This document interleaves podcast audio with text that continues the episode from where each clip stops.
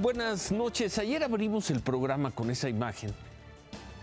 Algo que ocurrió tres semanas atrás, el 20 de enero, en una brecha del poblado de Las Parotas, en el municipio de Santa María del Oro, en Jalisco. Los soldados que patrullaban esta zona fueron sorprendidos con la explosión de una mina terrestre de fabricación casera. Un soldado murió, otros ocho resultaron lesionados luego de conocerse la imagen, de difundirse la imagen anoche. Hoy habló el general de la 15 Zona Militar, Crisóforo Martínez. Pues es una situación real que está pasando aquí en Jalisco, sobre todo en los límites con los estados Zacatecas, Michoacán, donde se ha detectado que los delincuentes usan estos artefactos explosivos improvisados.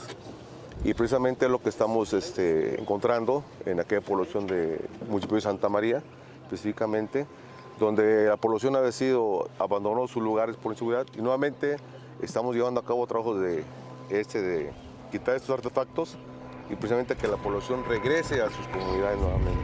De estos casos pues hacemos a lo mejor 20, 30 minados al día, a diario y pues uno que resulta que falla pues lo que está pasando. Lamentablemente aquí afectan a la población porque la población de la desaloja tiene que irse de sus lugares de origen.